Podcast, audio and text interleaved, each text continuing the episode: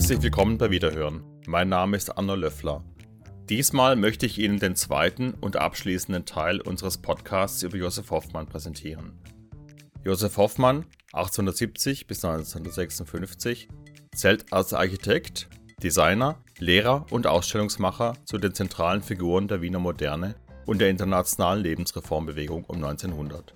Schönheit durch Gestaltung in das Leben seiner Kundschaft zu bringen, war für ihn gleichbedeutend mit ästhetischem und sozialem Fortschritt. Mit der bisher umfassendsten Retrospektive zu seinem Gesamtwerk würdigt das MAG in Wien vom 15. Dezember 2021 bis 19. Juni 2022 das eindrucksvolle Schaffen Josef Hoffmanns.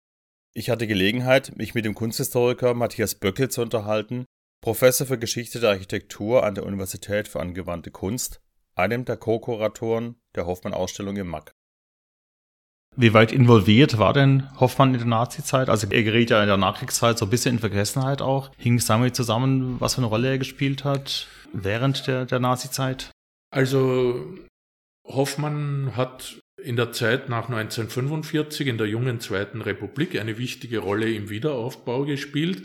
Er hat beispielsweise für die Gemeinde Wien gleich drei große Gemeindebauprojekte entworfen. Er hat die Sezession wieder neu aufgebaut, die ja in der NS-Zeit mit dem äh, Künstlerhaus fusioniert war und hat äh, sich auch engagiert bei der Gründung der österreichischen Werkstätten, hat äh, sogar noch Lehraufträge an der Akademie der Bildenden Künste wahrgenommen und allen voran hat er auch die Kuratorenfunktion für die österreichischen Beteiligungen an der Kunstbiennale in Venedig wahrgenommen, hat also die österreichischen Ausstellungen dort kuratiert bei den ersten Veranstaltungen der Nachkriegszeit 1948, 50, 52. Und Josef Hoffmann hat so gesehen eine Fülle von Funktionen inne gehabt in der jungen äh, Zweiten Republik die ihm tatsächlich einen gewissen Einfluss auf Kunst, äh, Architektur und äh, Design dieser Zeit ermöglicht haben. Er hat äh, natürlich auch vorher in der NS-Zeit einige wichtige Funktionen wahrgenommen und inne gehabt. Er hat beispielsweise dafür gesorgt, dass der Wiener Kunsthandwerkverein gegründet wird, also eine Produktions- und Vertriebsgenossenschaft von Designern, könnte man sagen. Und die Stadt Wien ist hinter dieser Unternehmung gestanden. Das war dadurch möglich, dass der NS-Bürgermeister von Wien, Hermann Neubacher, ja ein persönlicher Freund von Josef Hoffmann gewesen ist den er aus seiner Zeit, aus Neubachers Zeit als Chef der Gesieber gekannt hat, also einer Bauunternehmung äh, der Stadt Wien. Und diese Gründung des Kunsthandwerkvereins war eine wichtige Funktion, die Hoffmann in der NS-Zeit inne hatte allerdings natürlich stark gebremst äh, von den Umständen dieser Zeit. Es war ja während des Kriegs die Nachfrage nach hochwertigen kunstgewerblichen Produkten eher übersichtlich, könnte man sagen. Deshalb waren dort bei dieser Genossenschaft, bei diesem Verein auch Versuchswerkstätten angegliedert, die dafür gesorgt haben, dass Designer dort wenigstens arbeiten und äh, Prototypen entwerfen und äh, bauen konnten, wenn das auch nicht unmittelbar vermarktbar gewesen ist. Also so gesehen hat Josef Hoffmann da für die Designer und Kunstgewerbler jener Zeit eine sehr gute Möglichkeit geboten, diese Zeit äh, zu überdauern. Und es wird natürlich immer wieder darüber diskutiert, wie stark Hoffmann insgesamt äh, mit dem NS-Regime involviert war. Das kann man vielleicht am besten so beschreiben, wie schon vorher erwähnt, den sogenannten Kunstegoismus heranziehen. Also für Josef Hoffmann ist es immer im Mittelpunkt gestanden, dass seine Idee der individuellen künstlerischen kreativen Produktion in Kunstgewerbe und Architektur realisiert sehen wollte und wer immer diese Chancen, diese Möglichkeiten eröffnet hat, der war der Partner von Josef Hoffmann. Umgekehrt, wenn er das nicht oder nicht mehr tun konnte, war er für Josef Hoffmann wiederum weniger interessant. Es gibt ja auch das Beaumont, das äh, für die Vision von Josef Hoffmann, für diesen Kunstegoismus gleich mehrere Familienvermögen draufgegangen sind. Also zuerst jenes von Fritz Werndorfer, dann äh, jenes der Prima Vesis, dann äh, jenes der Familie Grohmann, also alles Industrielle, die investiert haben in die Wiener Werkstätte, die dann ja bekanntlich diese Investition nicht lohnen konnte. Und ähm, so war es eigentlich letztlich auch auf der politischen Ebene. Wer immer Josef Hoffmann versprechen konnte, dass er diese Vision einer Qualitätsproduktion und einer künstlerischen Durchdringung der Umwelt realisieren konnte, der war für Hoffmann ein Partner.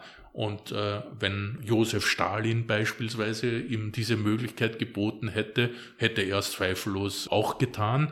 Beim gegebenen NS-Staat muss man dazu sagen, dass er vor vielen mörderischen Entwicklungen tatsächlich äh, die Augen verschlossen hat. Er muss den Anschlusspogrom 1938 ja miterlebt haben. Er muss die Kristallnacht äh, miterlebt haben. All das taucht in seinen Reflexionen, Korrespondenzen nicht äh, wirklich als ein Thema auf. Er hat sich auch um Mitgliedschaft bei der NSDAP beworben, um seine Projekte realisieren zu können. Diese Mitgliedschaft wurde abgelehnt, weil er aus der Sicht der Nationalsozialisten zu stark mit äh, Juden involviert war, mit äh, jüdisch dekadenter Kunst und Kultur, wie man das äh, genannt hat, und ganz allgemein die Wiener Moderne der Zeit um 1900 ja in der NS-Kulturpolitik kein hohes Standing hatte, sondern eher als quasi dekadente Kunst von gestern diffamiert wurde. Mhm. Also Josef Hoffmann wurde nicht äh, aufgenommen in die Partei. Er war allerdings Mitglied in der Reichskulturkammer. Das mussten allerdings äh, alle Schriftsteller, Maler, Architekten, Designer sein, die praktizieren wollten, die ihrer Arbeit nachgehen wollten, weil das quasi die Berufsberechtigung gewesen ist, das mhm. Ticket in den Kunstbetrieb.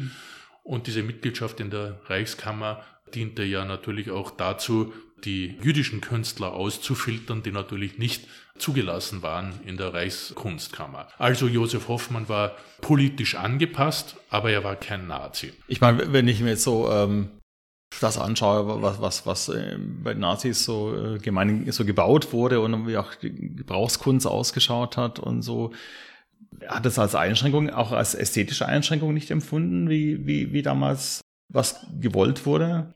Also Josef Hoffmann hätte sicher jede ästhetische Vorgabe im Sinne einer Doktrin abgelehnt. Er hätte sicher nicht in einem verordneten Stil produziert und Gebäude in diesem Stil äh, entworfen. Das sieht man sehr deutlich etwa an seinem Haus der Wehrmacht.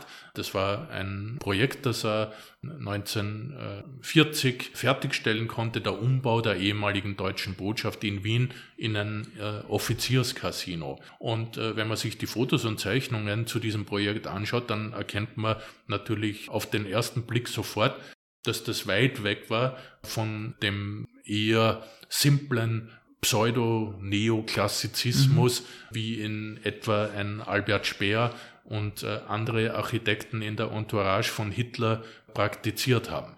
Hoffmanns Stil ist nach wie vor klar Josef Hoffmann. Er setzt äh, seine eleganten, abstrahierenden Flächengestaltungen auch bei diesem Haus der Wehrmacht fort.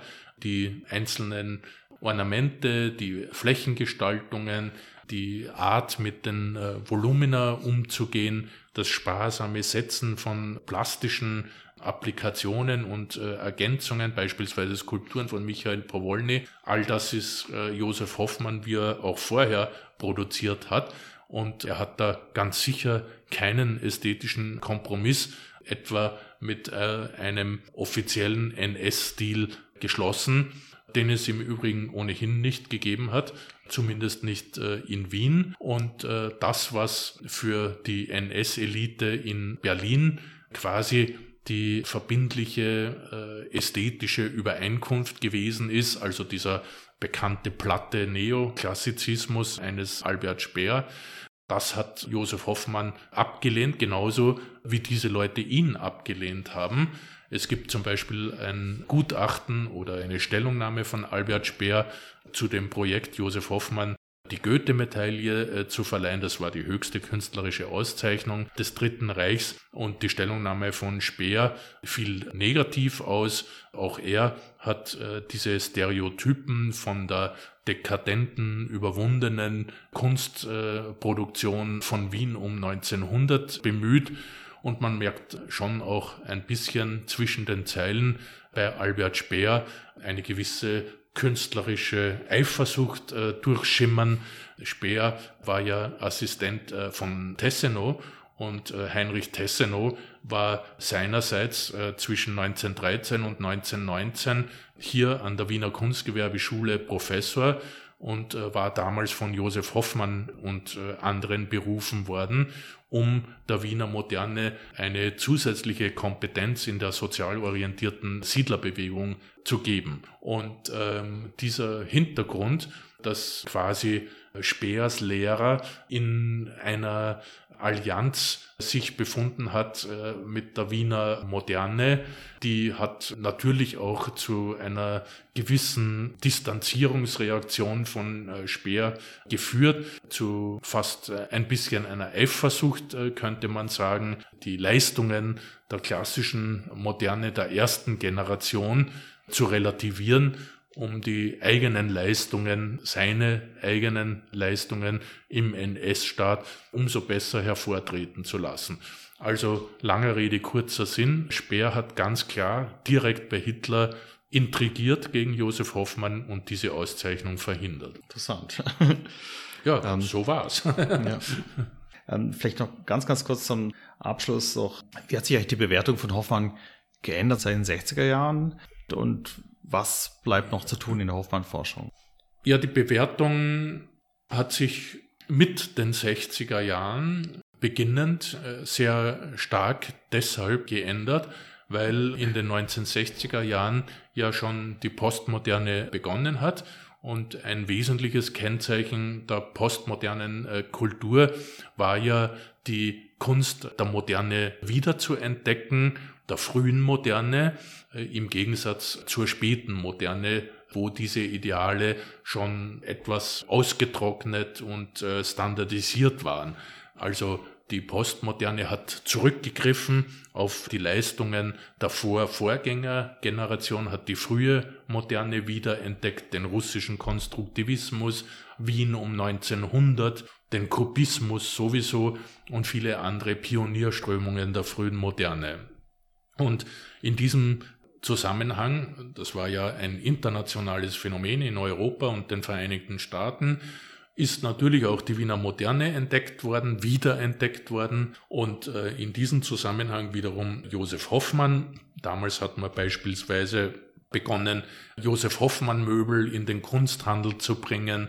Damals hat man aus dem Sanatorium in Burgersdorf die berühmten Burgersdorf Möbel sich beschafft und äh, über den Kunsthandel bis in die USA vertrieben. Und es ist eben eine neue Wertschätzung für dieses strenge und elegante Design der frühen Moderne wieder aufgekommen. Sehr stark getragen auch äh, von Italien. In äh, Italien war die Wertschätzung von Josef Hoffmann noch kontinuierlicher sogar als fast in Österreich.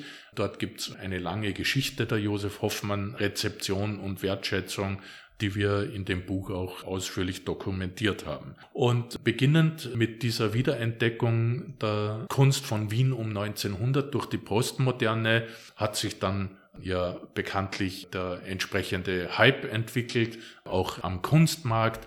Die Preise für Klimt und Co. sind ja seither durch die Decke gegangen und man muss auch dazu sagen, dass äh, diese Begeisterung für Wien um 1900 natürlich ein bisschen an der Oberfläche geblieben ist, sich also an den goldenen Bildern von Gustav Klimt und an den geometrischen Möbeln von Josef Hoffmann quasi festgekrallt hat und viele andere Aspekte der Wiener Moderne nicht so stark diskutiert wurden oder nicht im Vordergrund gestanden sind, beispielsweise auch die soziale Orientierung der Wiener Moderne, die er eben nicht nur für die oberen 10.000 produziert hat, sondern beim sozialen Wohnungsbau beispielsweise ähnliche ästhetische Ideale quasi äh, skaliert auf die Möglichkeiten des einfachen Bauens eingefordert und auch realisiert hat.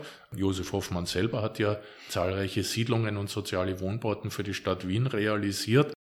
Also das war immer ein bisschen eine einseitige Betrachtungsweise für die schillernde Oberfläche und äh, weniger die technischen und sozialen Innovationen im Fokus gehabt, die es äh, sehr wohl auch gegeben hat und die gemeinsam mit dem goldenen Aspekt sozusagen ja untrennbar verbunden waren.